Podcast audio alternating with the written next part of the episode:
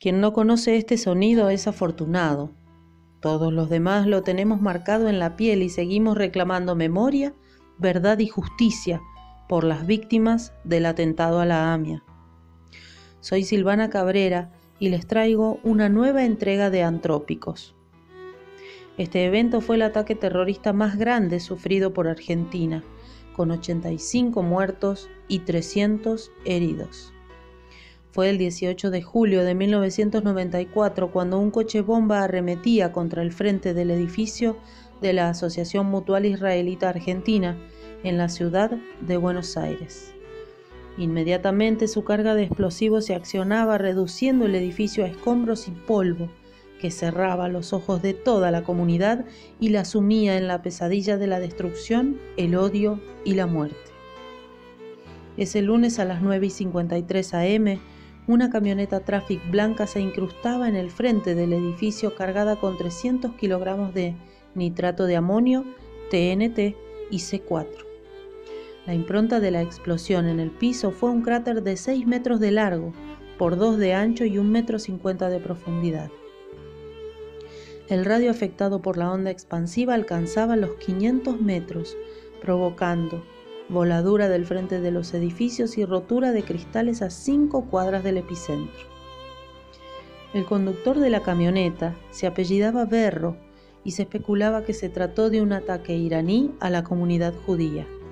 Si bien la familia del suicida Berro intentó negar que éste había manejado la Traffic contra la AMIA, lo cierto es que un periódico de Irán informó que se habían realizado homenajes a él y a su padre, por procrear mártires del Islam. Se desprende de la investigación que uno de los clérigos de la República Islámica de Irán en Buenos Aires, Mohsen Rabani, propuso que el ataque con explosivos fuera contra una importante sinagoga porteña. La segunda opción fue un centro deportivo y cultural perteneciente a la comunidad judía.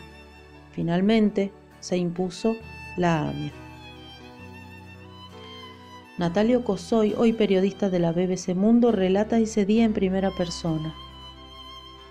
Entró mi madre muy inquieta y me dijo, Natalio, levántate, volaron la AMIA.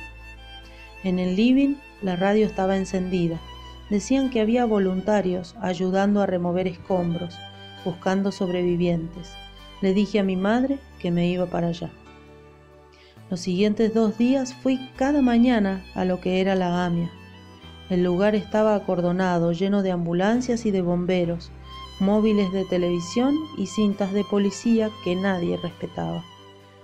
Yo era uno más de cientos de voluntarios que prestaron sus manos a bomberos, policías y servicios de emergencia. También había algunos amigos míos. Diego era uno.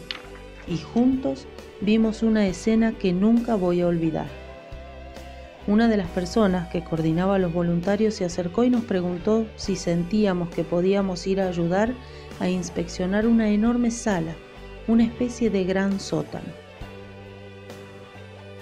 Nos condujeron a este enorme espacio, oscuro, frío, lleno de polvo. Entre los pedazos de mampostería, ladrillo, madera, cemento, emergía una mano, no un cadáver, solo una mano, como si un ahogado estuviese haciendo un último pedido de ayuda.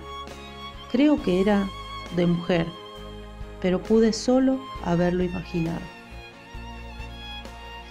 Cuando me di vuelta, Diego estaba petrificado, horrorizado. Nos abrazamos un rato. No estábamos preparados para eso y nos fuimos de allí. Terminé de pie junto a un bombero, uno grandote, él casi sin esfuerzo me pasó un enorme pedazo de hormigón con sus gruesos alambres y con esa sensación adolescente de poder con todo lo llevé unos metros hasta la siguiente persona de la cadena. Era demasiado pesado para mí y sentí un dolor en el hombro al moverlo, una lesión que me duró meses. Mi amigo Diego vive ahora en Dinamarca y no volvimos a hablar de lo que ocurrió en 1994. El dolor del hombro esta vez duró solo dos semanas. El recuerdo todavía está. Un testimonio fuerte y revelador que nos permite ilustrar esta herida que sigue abierta. Pero podría ser que 20 años después también persistiera el horror. Hubo un hombre durante todos los años de investigación, un hombre que fue perseguido, amenazado y señalado por simplemente buscar la verdad a través de la justicia. El fiscal Nisman se comprometió con la causa y sin importar qué tan alto se encontrara la figura pública o privada, la señalaba para ser investigada. Simplemente el camino llano de la justicia. El lunes 19 de enero de 2015, el fiscal del caso desde primera hora Alberto Nisman apareció muerto en el baño de su casa con un disparo en la sien.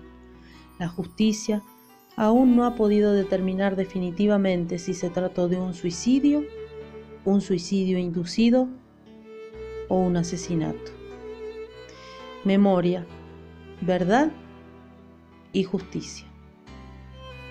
Nos despedimos por ahora. Soy Silvana Cabrera y los invito a reencontrarnos en la próxima entrega de Antrópicos, los peores desastres causados por el hombre.